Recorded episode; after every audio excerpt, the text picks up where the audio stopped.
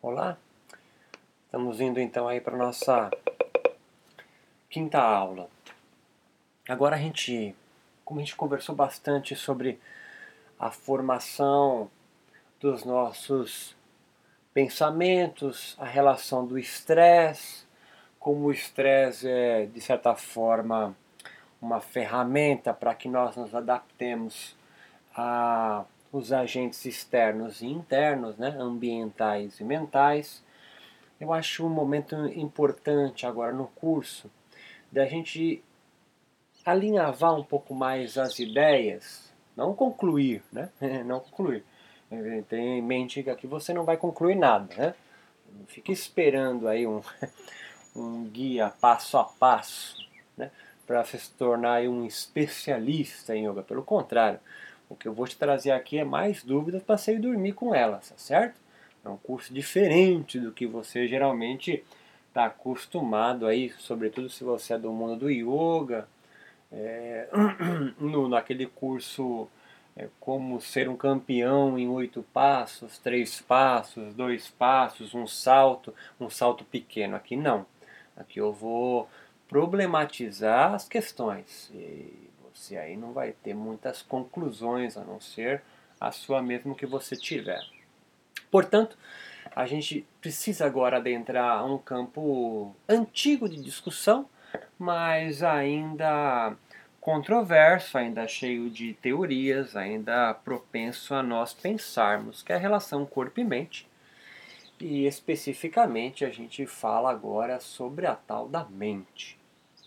Ou que já foi um dia a alma, hoje a gente trata da mente. Por quê? Porque, o, como em alguns momentos anteriores da história dos, dos seres humanos, a gente tem uma propensão, não sei porquê, de eleger alguns órgãos do corpo como mais especiais do que outros. É só você pensar aí, você brasileiro cristão, que há então o Sagrado Coração de Maria. Olha lá, o coração elevado na tradição cristã ao status de um órgão mais importante do que o outro, porque metaforicamente, tá certo? Ele está relacionado aí à caridade, né? ser caridoso, por exemplo. Anteriormente, aí nós temos aí nos mitos gregos o fígado. Olha só, o tal do Prometeu foi lá buscar o fogo no Olimpo, né, com os deuses, traz e aí ele então ele é e, e o homem com o poder do fogo pode aí a uma certa forma no mito grego ameaçar a soberania dos deuses e aí ele é condenado a ficar ali pendurado de cabeça para baixo e um pássaro ali bicar e comer o fígado dele, olha só, um outro órgão é elevado a algo importante, o fígado. Né? Ele vai comer o fígado, que é o único órgão que se regenera. E agora, no período moderno da humanidade, nós temos aí o cérebro cérebro. Eu iniciei o nosso curso logo na primeira ou segunda aula já dizendo que, desculpe, o cérebro é um pedaço de carne, né? E, mas ele é levado a algo superior, como já foi o coração, já foi o fígado, hoje é o cérebro. E nós temos que pensar que de uma certa forma há uma tal da mente aí girando não necessariamente nós não sabemos com certeza se a mente é gerada no cérebro, certo? A gente pode pensar com certeza que a mente é, é não gerada, mas ela possui, é óbvio essa minha conclusão, mas é importante você partir dela, né, da obviedade. Ela está relacionada ao seu corpo, tá certo? A mente está relacionada de alguma forma ao seu corpo. A questão aqui mais premente dessa aula é duas questões. É, uma questão, basicamente, é se a mente ela é algo de você a priori, ou seja, tu já nasce com uma mente? E se você já nasce com uma mente, ela vem da onde e vai para onde? Ou se ela é daqui mesmo, deste mundo? E a segunda questão, são duas. A segunda questão é, é, é e, se ela não for a priori, se somente ela não existe por si só, ela não existe desde o nascimento, mas ela é formada ao longo da sua vida. Então é isso que nós vamos discutir, Tá certo? Nós vamos entrar nisso, porque nós vamos falando de cérebro, cérebro, como transmite o pensamento, e no final a gente tem aí a mente sendo formada, nós temos a mente aí no meio. Eu preciso entrar nisso para depois continuar e voltar para a nossa fisiologia, mas precisamos discutir um pouco sobre a mente, entendê-lo, entendê-lo, não compreender totalmente, mas entender o que algumas pessoas já pensaram sobre ela.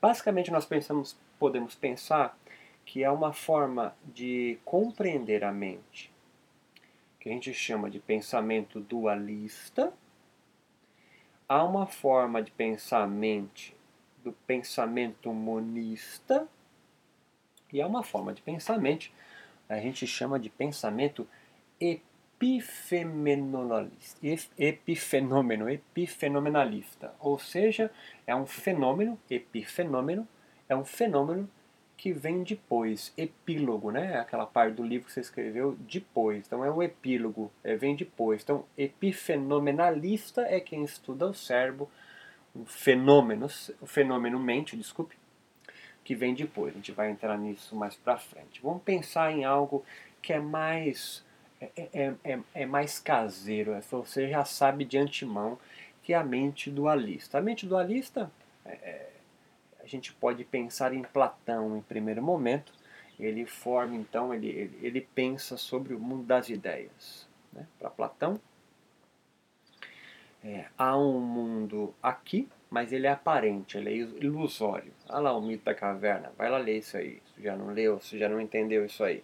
Então, o mundo no qual você vê, ele é ilusório porque existe um mundo ideal, existe um mundo ideal, existe um outro mundo que não é este não é este. O ideal não está aqui. É, e o corpo é um empecilho para alcançá-lo. Né? Esse pensamento influenciou estruturas religiosas, políticas e educacionais do Ocidente vigentes até hoje, tá certo? Você pensa assim. É, é, fica bravo, né? Ao longo do curso, não sei se eu já te falei isso, mas você vai ter momentos de ficar bravo comigo, outras coisas você vai me achar muito legal. É, até agora você está me achando legal, essa aula você vai começar a ficar bravo comigo. Você pensa assim, você foi criado para pensar assim, tendo esperança e nostalgia. Você, brasileiro, é fundado numa forma de pensar cristã católica, portanto você pensa é, como Platão. Você pensa como Platão, um, você sofre nesse mundo, né, porque ele é ilusório, mas há um outro mundo em outro lugar, fora daqui, que você tem esperança e nostalgia de alcançar uma, uma, em um momento da sua vida. Certo? Esse é um pensamento dualista. Tá? É, o cristianismo é, é óbvio, tá certo? Mas pensa contigo também. Pensa contigo. Você que é do yoga, você que, você que se acha superior ao pensamento cristão, você do yoga, que, que lê o Vedanta em sânscrito, você acha que é, esse pensamento de Platão e dos cristãos é um pensamento ultrapassado. Né? Você, você concorda até que esse tipo, você, você vive numa ilusão, você concorda com isso, mas você não acredita no outro mundo, né? como Platão, você acha isso, né? Mas pensa comigo um negócio. Como o budismo também, tá certo? O budismo, o budismo, este mundo é ilusório, assim como o do yoga.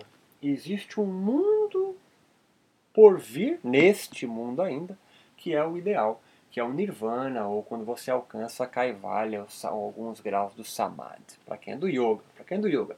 Quem não é do yoga aí, quem não é desse mundo aí, é do, do cristianismo, é o céu, certo? É o paraíso, é o nosso lar, olha só, certo? Este mundo aqui é ilusório, existe um outro mundo me esperando. Este é um pensamento, então, dualista, no qual a mente, a mente, é algo que você tem desde o nascimento. Certo? Tu já nasceu com uma mente. Você já nasceu sendo você já nasceu sendo você. Certo? Já nasceu sendo você. Há o destino, olha só, há o destino. No yoga, no budismo, há o karma, olha só. Ou dharma. Algo já projetado para você fazer. Certo? Esse é um pensamento que se caracteriza pelo dualismo. Este mundo aqui é ilusório, e aí há um mundo ideal, há um mundo ideal fora dele, céu, paraíso, nosso lar. Ou também se pode pensar de uma forma dualista, mesmo que você pense que o mundo ideal está aqui mesmo. Quando você atingir Caivalha, o mundo ideal é aqui. Olha só, é, é, é. Alguns dizem, é, esse é um pensamento não dual. Né? O pensamento não dual do Vedanta Dueta, ou Advaita, por exemplo. Né? Para ele, o Advaita, o Advaita, o, esse mundo aqui ele é o ideal. É o ideal, né? Mas se você seguir os preceitos que eu estou te mandando seguir, diz o Brahmani para você. Certo? O Brahmani diz: olha, você pode alcançar um mundo perfeito sem sofrimento aqui. Ou, ou seja, a sua mente aqui está na ilusão, mas a sua mente pode alcançar a clareza, a sua alma, tá certo? Mas você tem que seguir os preceitos que eu estou mandando você fazer aí, tá certo? Caminho óctuplo do yoga, o Ashtanga Yoga. Você tem que seguir aí para você. Eu vou te iniciar, tá certo? Eu te inicio, ler em sânscrito, aí você alcançar. Mas o que é importante do pensamento dualista, a gente passar a régua para passar para o monista, é que a sua mente é a priori, você já tem ela pronta, a sua alma está pronta, a sua mente está pronta, o que você vai seguir está pronto. O pensamento monista. O pensamento monista podemos pensar em Spinoza. É, é, para ele, para ele, né? No pensamento dualista, Deus está fora de você. Né? Ele está lá no mundo ideal. Para tu alcançar ele, tu morre ou segue uns preceitos aí para chegar nele. Tá entendendo? E o mundo monista, o pensamento monista, ele não acredita num outro mundo. Ele só acredita nesse. Certo? Só acredita nesse aqui. E você não está fora de Deus. Você é parte dele. Você é parte de Deus. Você, não é Deus. Você é a centelha divina. Você é parte dele. Então, quando você morrer, você volta para Deus. Peraí, deixa eu ver se eu entendi, Beto. Então, dualista, existe um outro mundo. Quando o corpo morrer, a minha mente a minha alma vai de encontro ao mundo ideal de Deus. Perfeito, compreendeu. Há uma esperança de voltar, uma nostalgia em voltar. O ideal não está aqui. Aqui é o sofrimento, aqui é o purgatório, aqui, aqui é um hospital, como diz o, os, os espíritas. E o mundo, o pensamento monista? O pensamento monista não tem outro mundo, é aqui, certo? Não há outro mundo, isso que é monista. Mas quando você morrer, você volta para Deus, você é parte dele. E se Deus está aqui, você não vai para outro lugar, é aqui mesmo. Peraí, deixa eu pensar junto com você então. O ideal não existe no monista, isso. E o corpo é a única coisa que possuímos. Perfeito. Esse tipo de pensamento influenciou é, David Hume, Schopenhauer, Nietzsche, Sartre e Foucault, por exemplo. Este mundo aqui é o monista, é o ideal. Tá? Mas mesmo no monista, sua mente já é a priori. Você nasce com uma mente. O pensamento, no monista, você já nasce com uma mente, que é uma centelha divina, é a parte de Deus. Olha só, sua mente é divina. Sua alma é divina, mas é parte de Deus. Quando você morrer, é óbvio, você volta a fazer parte de Deus. Deus volta, é como se fosse uma onda. Essa é uma metáfora que o pessoal do yoga e do budismo usa muito. Isso é uma onda, tá certo? A onda se forma do mar, do oceano, tem uma vida temporária, depois ela morre e volta para o oceano. Ela não vai para outro lugar. No pensamento dualista, nessa né, ideia, você forma uma onda, vive, depois essa onda se desgruda do oceano e vai para outro lugar, vai para o oceano ideal. E no monista? Se formou a onda e morreu, voltou para o mar. Você voltou a ser parte de Deus. Você não vai para outro lugar. Estamos contigo nisso aí? Estamos contigo? Só que aí, a sua mente já é, tá certo? Então, no pensamento dualista, o corpo tem apetites, mas estes podem ser julgados como externo a ele. A alma ou a mente pode deliberar contra o corpo. Há dois mundos, um ideal, seja transcendente, ou imanente. Peraí, Beto. Tá me confundindo, porra. Peraí. Deixa eu procurar o que é imanente. Tá bom, vai lá procurar. Então, no mundo dualista, há dois mundos. Ou o transcendente, o lado de fora, o ideal de Platão e dos cristãos, nosso lar, céu. Ou o mundo é imanente, é aqui, é agora, neste mundo. Mas ainda é o mundo ideal, olha só. Peraí, Beto, porra, me falaram que o barato era não dual do Vedanta. É, mas pensa comigo. Ele é não dual. Mas existe um mundo que é perfeito que eu não tô ainda? É, mas é que tu ainda não se ligou, né? Você, tá, você vive na ilusão. É, o Platão e os cristãos dizem a mesma coisa, só que em vez de você desejar um outro mundo, você deseja alcançar nesta vida, neste mundo, o ideal, mas ainda é um ideal. Não, Beto, eu, eu no, neste aí, no negócio do yoga aí, você já é perfeito, é que você não se ligou, eu sei, mas é só um jogo de palavras, é uma retórica. Enquanto o cristianismo diz que você já tem o pecado e vai se livrar do pecado quando chegar no outro mundo, no yoga e no Vedanta ele diz o seguinte, ó, você já é livre, mas você ainda não percebeu, você está sujo.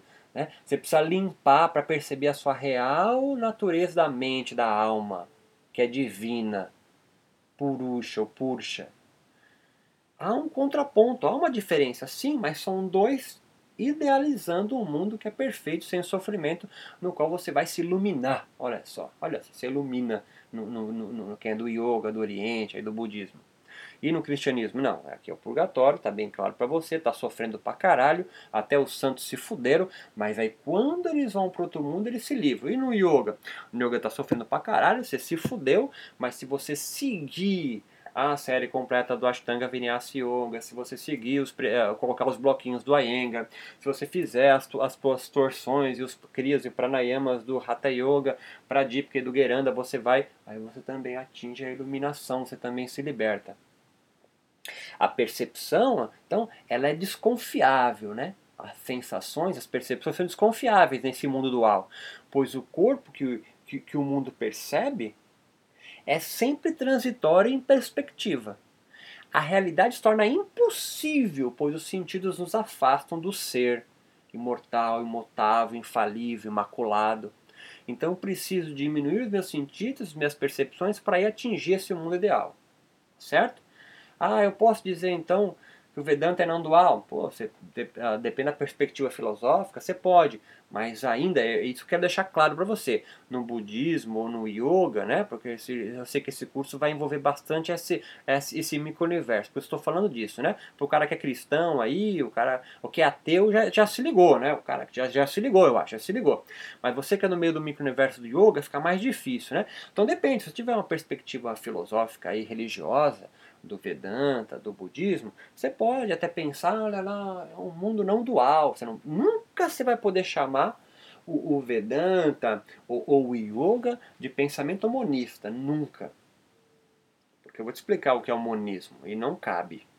Você pode falar, ah, é não dual. Tá, tá bom, fica aí. Está feliz assim, você fica assim. Mas entenda que tanto que os cristãos quanto os yogis, os budistas, eles possuem um mundo que é ideal e você ainda não alcançou. Você tem que ser iniciado, você tem que ir lá é, rezar a cartilha. Tá, tá, tá, tá, tá, tá seguindo? Não? Tô, tô falando alguma mentira, você escreve para mim em box aí, tá certo?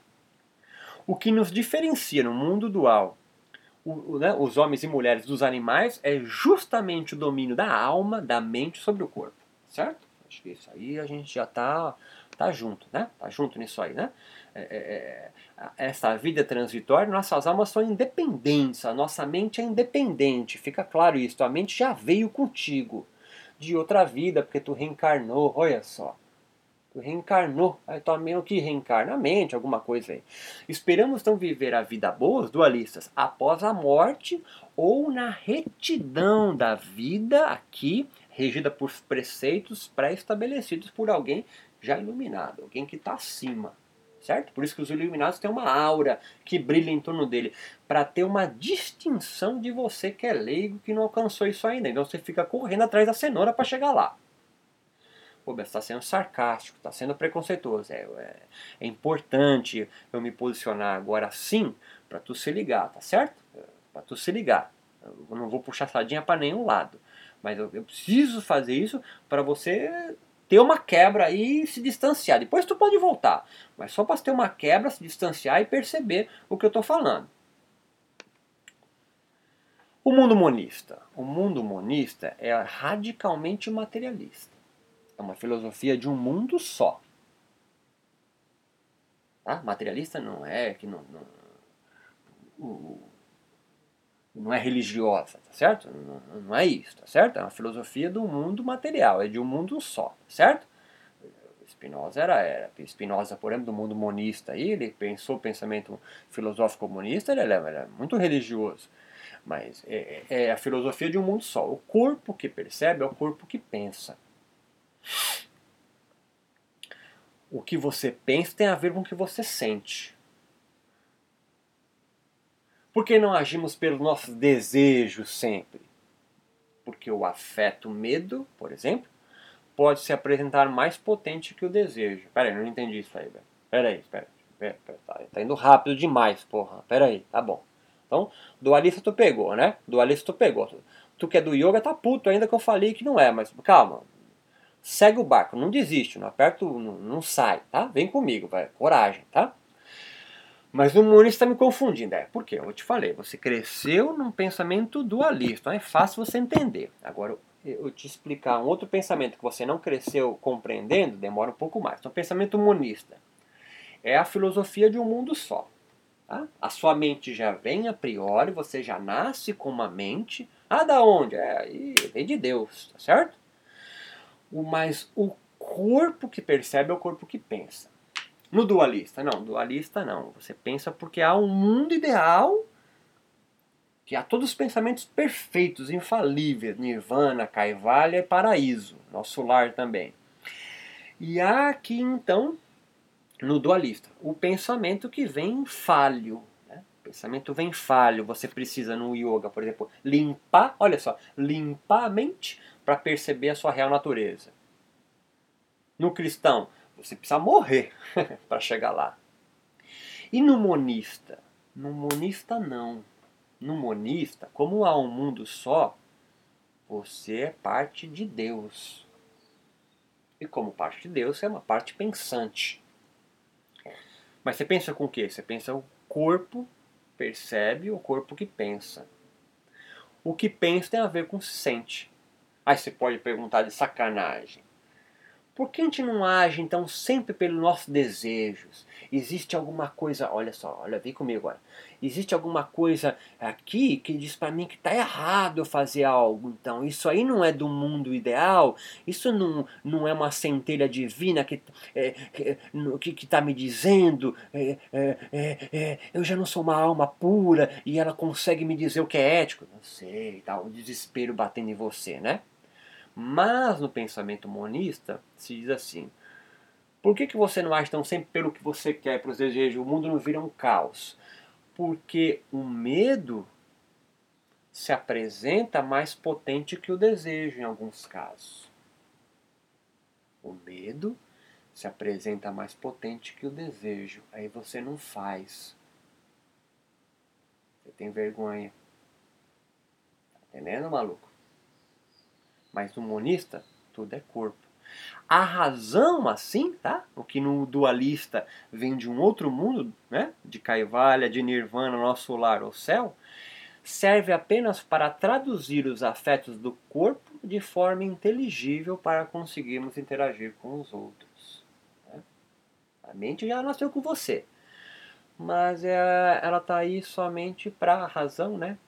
Conseguir traduzir os seus afetos, o que afeta você. A consciência é a parte superficial da psique. O trabalho da razão, né, para Spinoza, por exemplo, é encontrar uma fórmula para dar sentido ao pensamento afeto. Isso é mais complicado, né, Beto? Não, isso é simples pra caralho. Mas é que tu, nas, tu tá vivendo aí 20, 30, 40, 50 anos num pensamento dual. Então quando eu apresento um outro, fica complicado para você. Mas vem com o tio. Vem com o tio. Para o pensamento monista, tudo é corpo. Tá? A sua mente ou a sua razão, tá certo? Aqui entra com, né? Ou a sua alma, aí você vai. Você tem, tem várias coisinhas aí, né? Tem, é tudo igualzinho, né?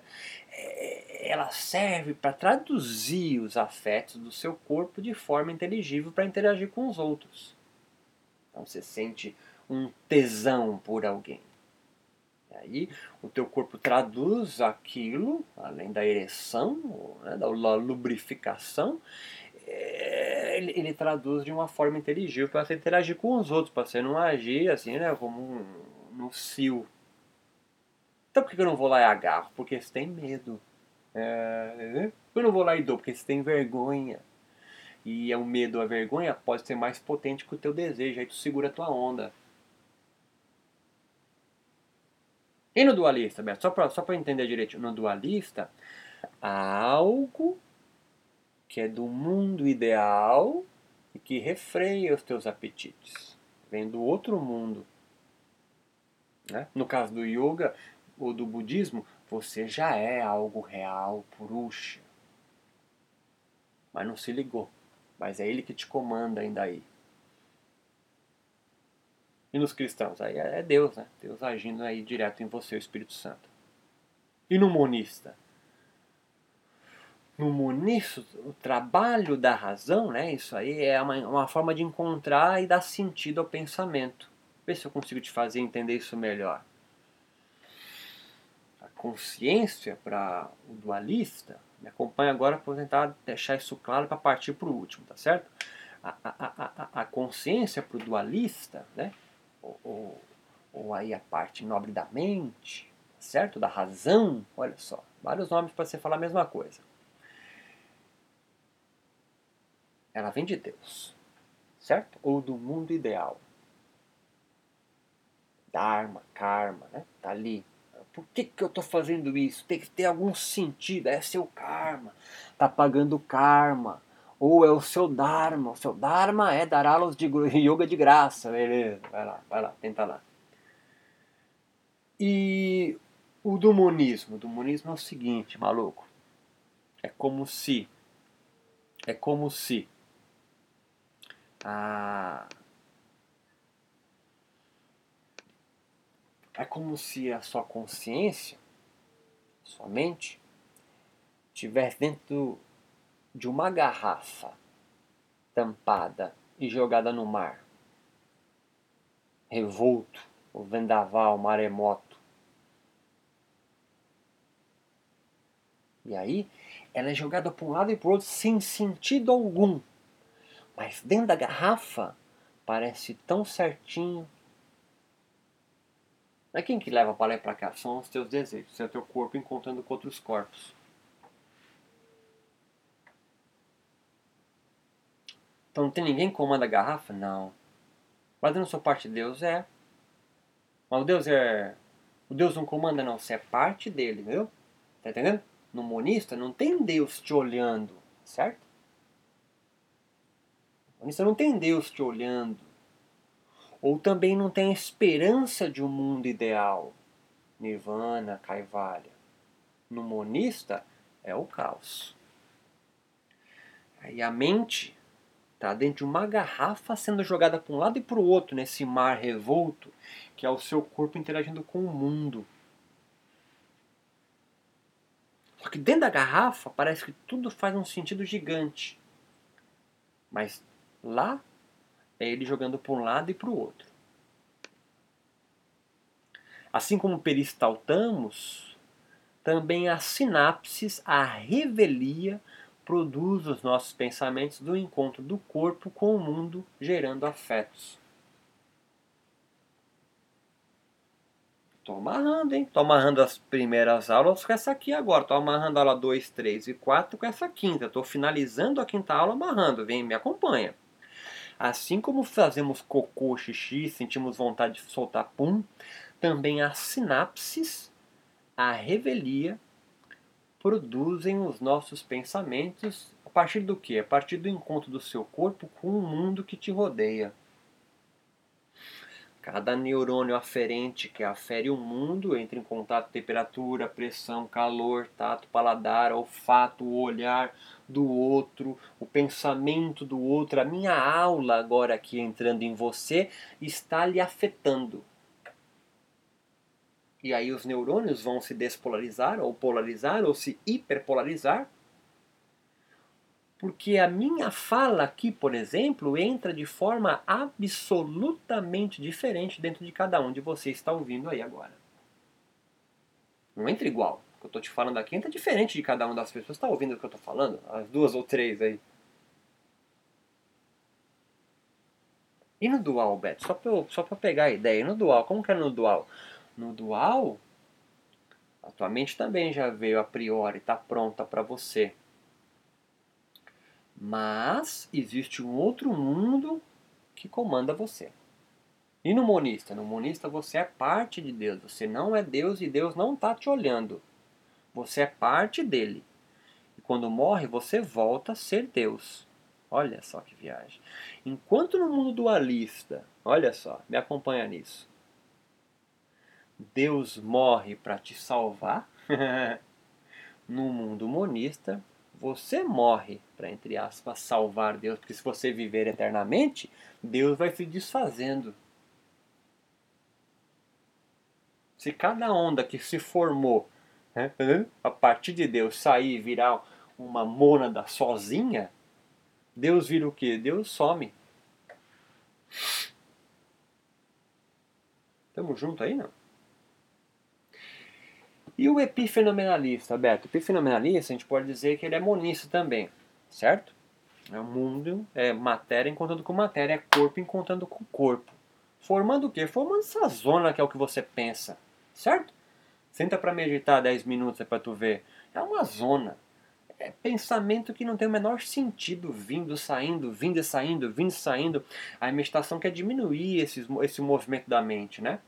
Quer diminuir esse movimento da mente. Para quê? Olha só, depende. Se você for um budista ou um yogi, para que você perceba a essência que você já é. E um monista pensa o que, Beto, meditando? Um monista vai meditar para diminuir o turbilhão da mente, para quê? Para perceber, para demonstrar para ele mesmo como o mundo afeta ele e quantos pensamentos ele tem, desejos, afetos, que são só corpo encontrando com corpo. E que ele é parte de Deus. é parte de Deus. Ah, o monista também é um cara, pode ser um cara religioso, né? O, o, o Deus é isso aqui, ó, tá? A mata, os pássaros, a, as, as marés, os rios, a terra, tudo é Deus. Uma árvore cai, vai voltar a ser Deus. Olha só. E você? Você também é uma parte de Deus. Quando morrer, tu morre, vai virar Deus. Sobra nada? Sobra porra nenhuma. Nem a minha mente, a minha mente volta a ser Deus.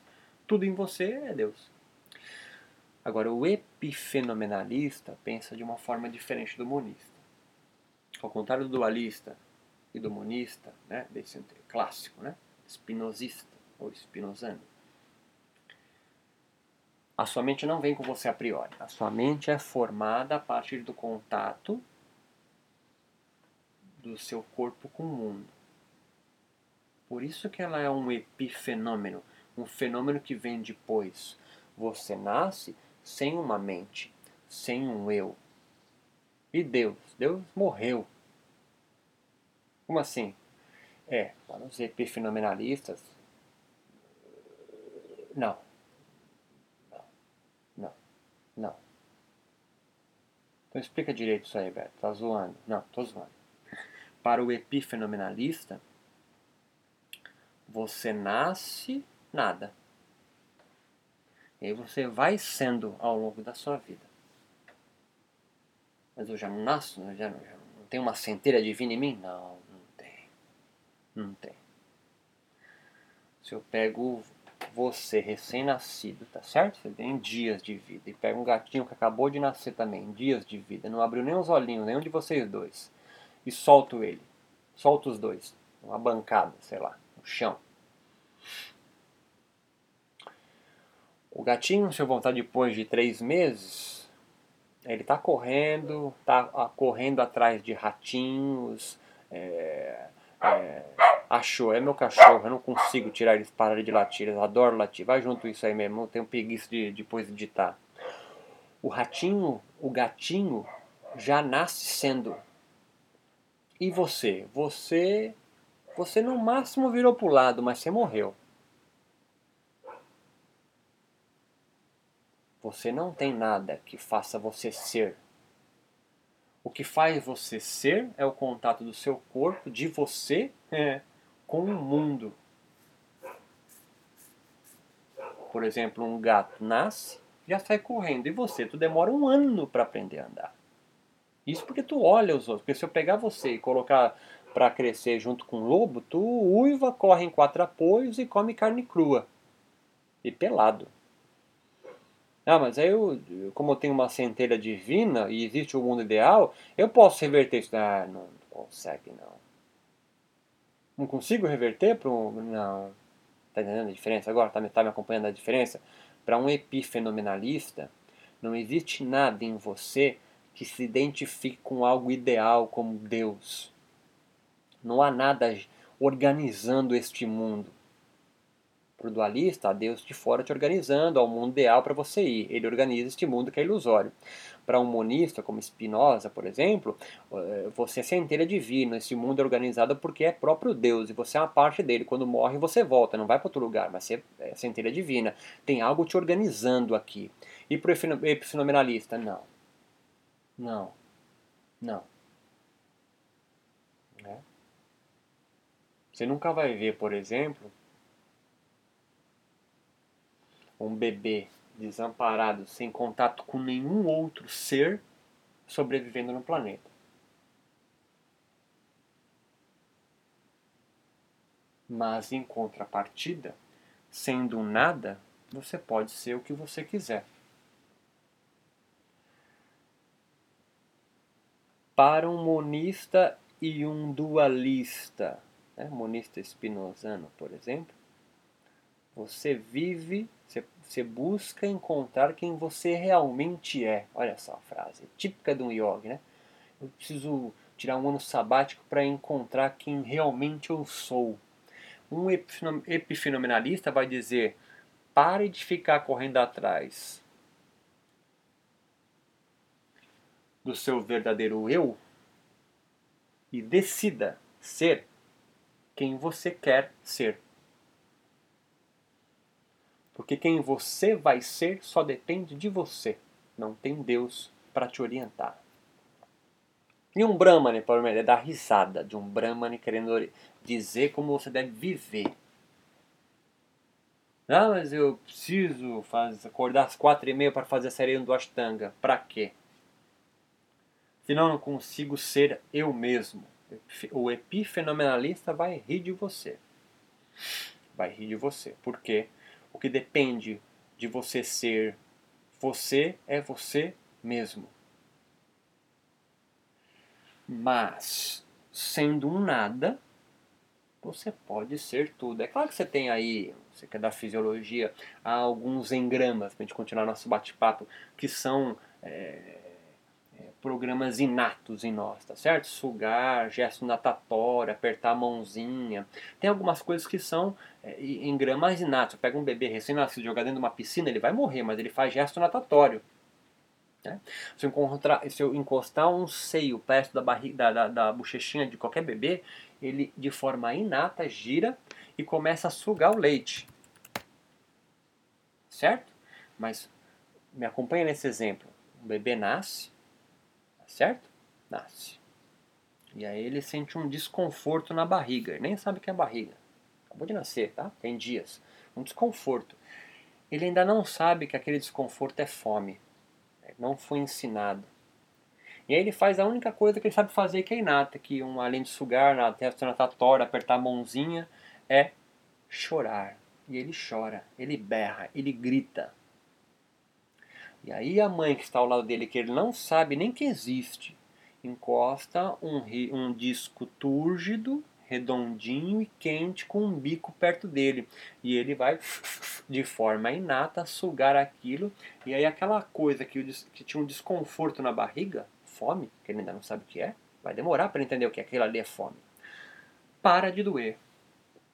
Aquele desconforto cessa. Aí ele associa desconforto na barriga, aquele tipo de grito que ele deu e choro, e chegar um disco tour do seio da mãe para fazer aquilo saciar. Ele vai associando isso.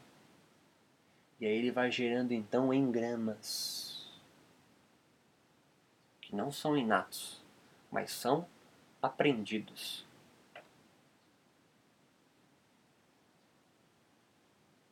Tá? Um momentinho para você dar uma decantada na ideia.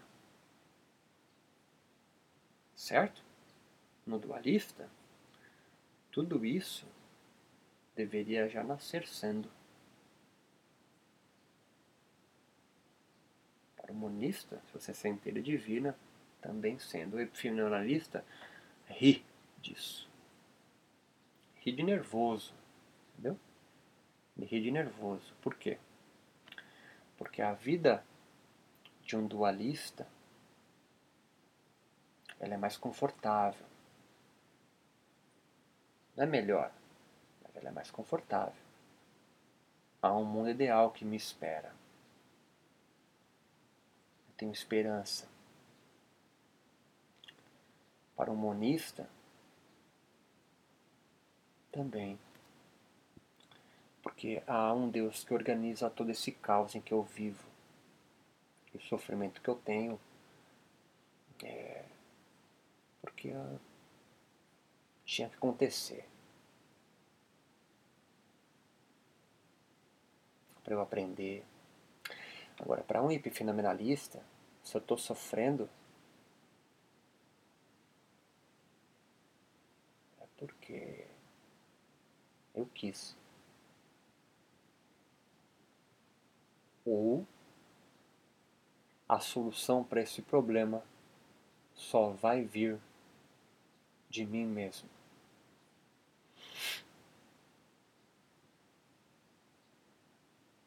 Um gato, um cachorro, um macaco já tem a vida ganha, faz coisas de gato, macaco, cachorro.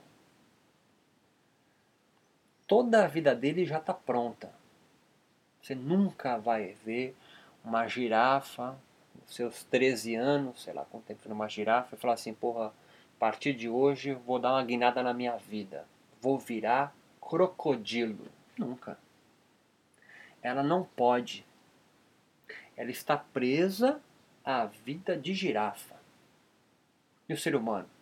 O ser humano, o ser humano pode ser o que ele quiser, mas não está com a vida ganha. Tudo que ele tem que ser é porque ele decidiu ser. É ambivalente, né? Ambivalente. Você tem a possibilidade de ser o que você quiser, mas isso é um fardo gigante. Né? Um fardo gigante, porque existem outros outros. existem outros corpos também querendo ser. E às vezes, às vezes, você já tem acima de 22 anos, meu amigo, tu já se ligou que a barra pesa. Sempre que você tenta fazer algo que está fora né, do padrão, da cultura, você vai ter um bilhão de outros outros, de outros eus, de outros corpos, dizendo para você que está errado.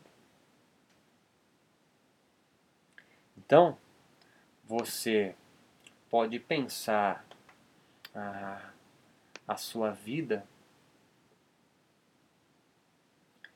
verdade, a minha ideia aqui no final dessa aula é vocês perceberem em qual perspectiva você vive hoje, né? Na dualista, na espera de um mundo que vai vir, seja neste ou em outra vida, certo? Ou em outro mundo, geograficamente, seja no nosso lar, céu, paraíso, nirvana ou kaivalya, ou sua perspectiva é monista, viver na relação constante com o mundo, é, na exata intensidade e qualidade com qual se relaciona A afeta B e vice-versa, gerando A e um outro B. Portanto, cada um modifica o outro. Assim, se você resolver viver nesta perspectiva né, é, monista, saiba que sensações, pele, neurônios aferentes, medula, tálamo, áreas específicas, contrações, relaxamentos, tudo vai afetar você.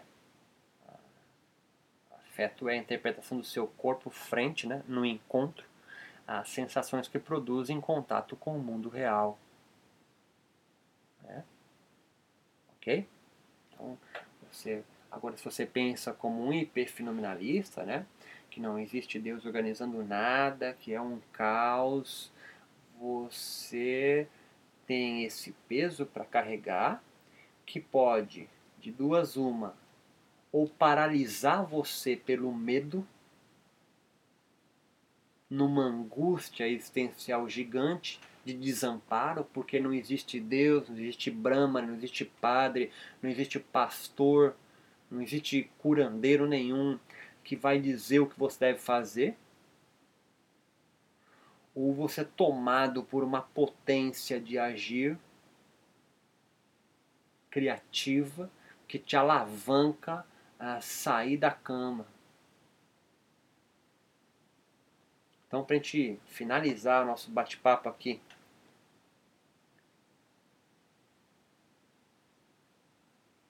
existem encontros com o mundo com maior ou menor energia para você, ou seja, que nos potencializam mais ou menos. Se você vive sua perspectiva dualista, tanto quanto bem, ela não é errada, ela não é mentira, é certo? É importante finalizar com isso. Ela é uma perspectiva. E aí você tem um outro mundo que lhe espera, que é o ideal. Tá? Você não é babaca por pensar isso. Agora, existe uma perspectiva que é monista que é esse mundo aqui onde você vive que é Deus. Não há um outro para você ir. Você está aqui nesse mundo, há um Deus aqui te organizando, você é uma parte dele. Quando morrer, você volta a ser parte de Deus.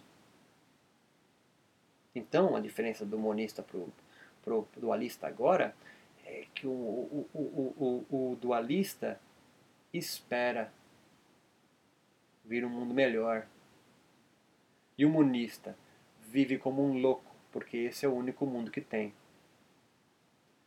E o epifenomenalista, Beto, vive como monista, esse é o único mundo que tem. Mas não existe nenhum ser superior a ele. Este é um ponto importantíssimo. Não existe nenhum ser maior do que ele.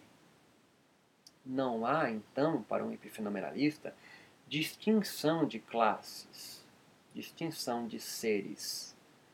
São todos corpos encontrando com corpos, gerando afetos. Mas, diferente de um monista, um epifenomenalista tem a carga gigante nas costas dele de gerar a sua própria vida, gerar a sua própria felicidade. Não há ninguém que vá fazer isso por ele ou ele empaca num pessimismo, numa angústia existencial de viver, porque a vida acaba não tendo o menor sentido, certo? A vida para um fenomenalista não tem sentido nenhum, irmão.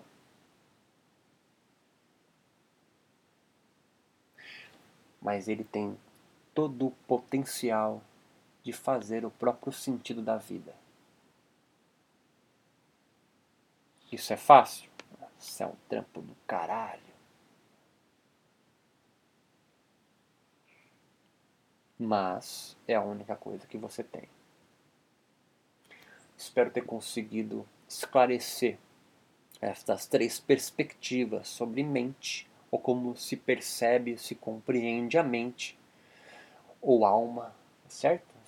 Consciência, razão, dá o nome que você quiser para isso aí, certo? porque a gente vai nas próximas aulas agora a gente entrar um pouco na história da onde surge a meditação. Então, as quatro primeiras aulas aí eu dei uma pequena introdução em neurofisiologia, tá certo? Explicando neurônios, engramas, enfim, como o neurônio funciona.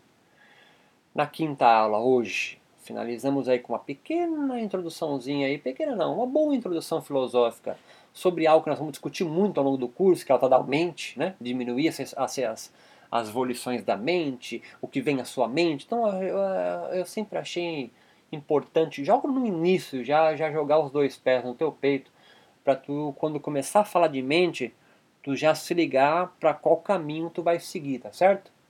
Né? Você tá angustiado agora esperando a falar, e aí Beto, qual, qual que é a certa, perspectiva boa aí, o que, que, o que, o que, que eu devo seguir? Aí você tá... Tem um dualista de carteirinha, carimbado, tatuado no peito, e tudo bem, seja esse, certo? Mas a resposta para você é I don't know. Eu não sei. Você que opte, você que escolha, tá certo? Qual perspectiva, né?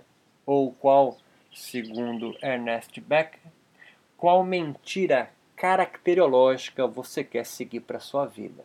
A dualista, a monista ou a epifenomenalista? Qual dessas mentiras você quer adotar? Muito obrigado. Até a próxima aula.